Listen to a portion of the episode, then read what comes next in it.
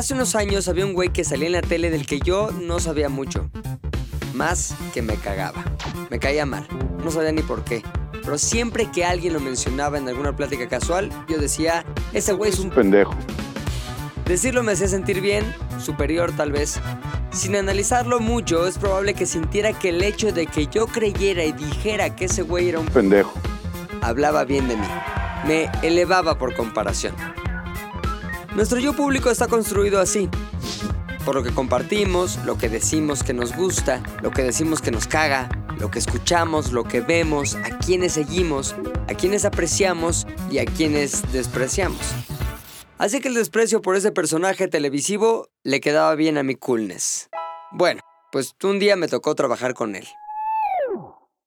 Con él y con otras celebridades al mismo tiempo, yo tenía que dirigir escena para unas conducciones de un especial de televisión. En ese grupo de conductores estaban varios nombres famosos, varios egos muy inflados, varias banderas rojas. Sin saberlo, estaba a punto de crear una de las memorias emocionales más perdurables de mi carrera. Esto es Instante Gatillo. Reflexiones sin pasteurizar para aquellos que quieren parar por un rato de consumir y empezar a producir, por lo menos, ideas. Hoy una reflexión sobre la diferencia de la memoria cognitiva y la memoria emocional, y la capacidad de esta última para perdurar. Es normal que nos pongamos nerviosos ante desconocidos de cierto estatus y aún más normal si lo que tenemos que hacer frente a ellos es conseguir su respeto y pronto. Así pues, yo estaba nervioso dirigiendo esta grabación.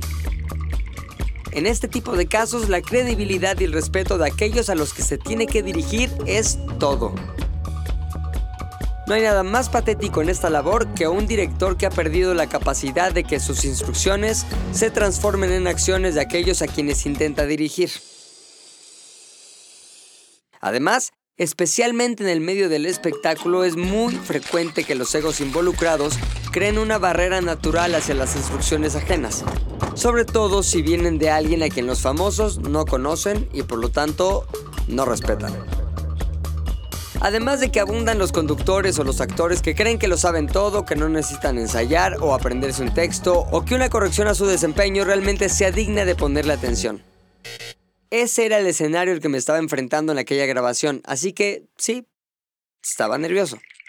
Parte importante de mi energía y enfoque estaban abocados a construir un halo de profesionalismo y de dominio de mi labor. Tenía que verme y sentirme sólido. Cualquier grieta en mi seguridad podía comenzar una fuga de respeto que acabaría inundando la grabación completa. Desde el principio noté que uno de los conductores de los más famosos del grupo iba a ser un problema. Estaba metido en su celular mientras yo les explicaba, a mitad de la explicación comentaba algo de lo que estaba viendo a otros conductores, creando de esta manera una reacción en cadena de desinterés por lo que yo estaba diciendo. Todos se distraían, se reían de cualquier cosa que comentaban y de pronto estaba yo tratando de reunir nuevamente la atención de todos para que siguieran mis instrucciones. Una vez vi un video de un güey que estaba tratando de meter cachorros a una jaula. Era un trabajo muy complicado. Cuando lograba meter a uno e iba por el segundo, el primero se salía, metía al tercero y luego tenía que alcanzar al segundo que también ya se había escapado para meter al cuarto. Bueno, pues así me sentía yo.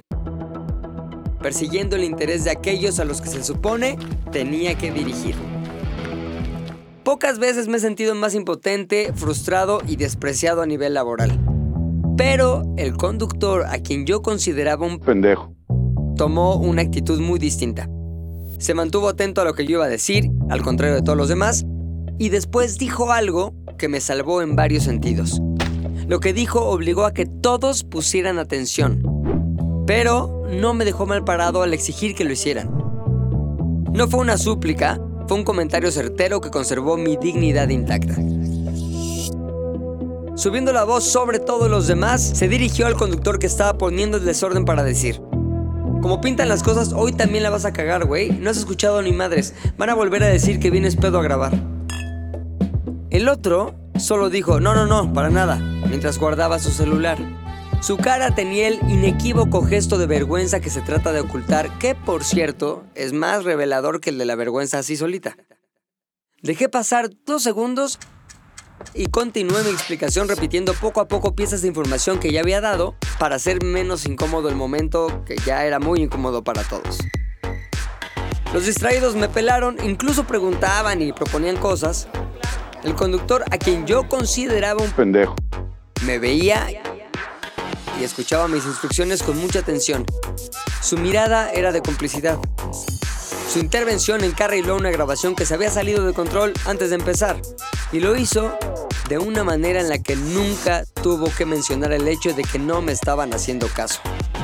Toda la atención y la atención la puso sobre el otro conductor que con cada una de sus acciones estaba comunicando que le importaba muy poco lo que yo dijera. Para mí fue evidente que intervino de esa manera porque había medido el riesgo de que al decirlo de otra, solamente iba a lograr socavar más mi autoridad, que ya estaba muy herida.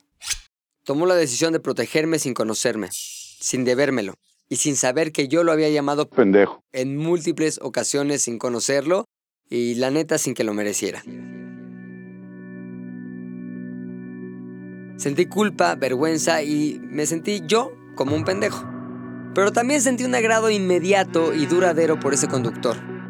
Hasta el día de hoy lo siento y siempre que puedo hablo bien de él y de su trabajo. No lo hago porque se lo deba, lo hago porque la memoria emocional de aquella experiencia me permitió ver lo bueno de esa persona y no lo que mis inseguridades me decían. Así son los prejuicios. Se desvanecen con la información, se neutralizan con un enfoque diferente. Las personas se quedan en nuestra memoria no tanto por lo que dicen, sino por lo que evocan en nosotros a nivel emocional. Y lo mismo pasa en sentido contrario. ¿Qué emociones hemos despertado en los demás con lo que hemos dicho? Con lo que hemos hablado de ellos? Con lo que les hemos hecho? Con cada acción, palabra o actitud, cincelamos la percepción que los demás tienen de nosotros, aunque no queramos. Lo que no se siente, no existe. Lo que no se sintió, no se recuerda. Lo que no pega en la emoción está destinado a unirse a miles y miles de fragmentos de vida vivida, pero pronto olvidada para siempre. Pongamos atención en el recuerdo que dejamos en forma de emoción. Eso es lo único que queda de nosotros cuando nos hemos ido. Este fue el Instante Gatillo con Pilinga 2. Para ZDU. Suscríbete en nuestras plataformas de podcasting para vivir un nuevo instante gatillo cada semana.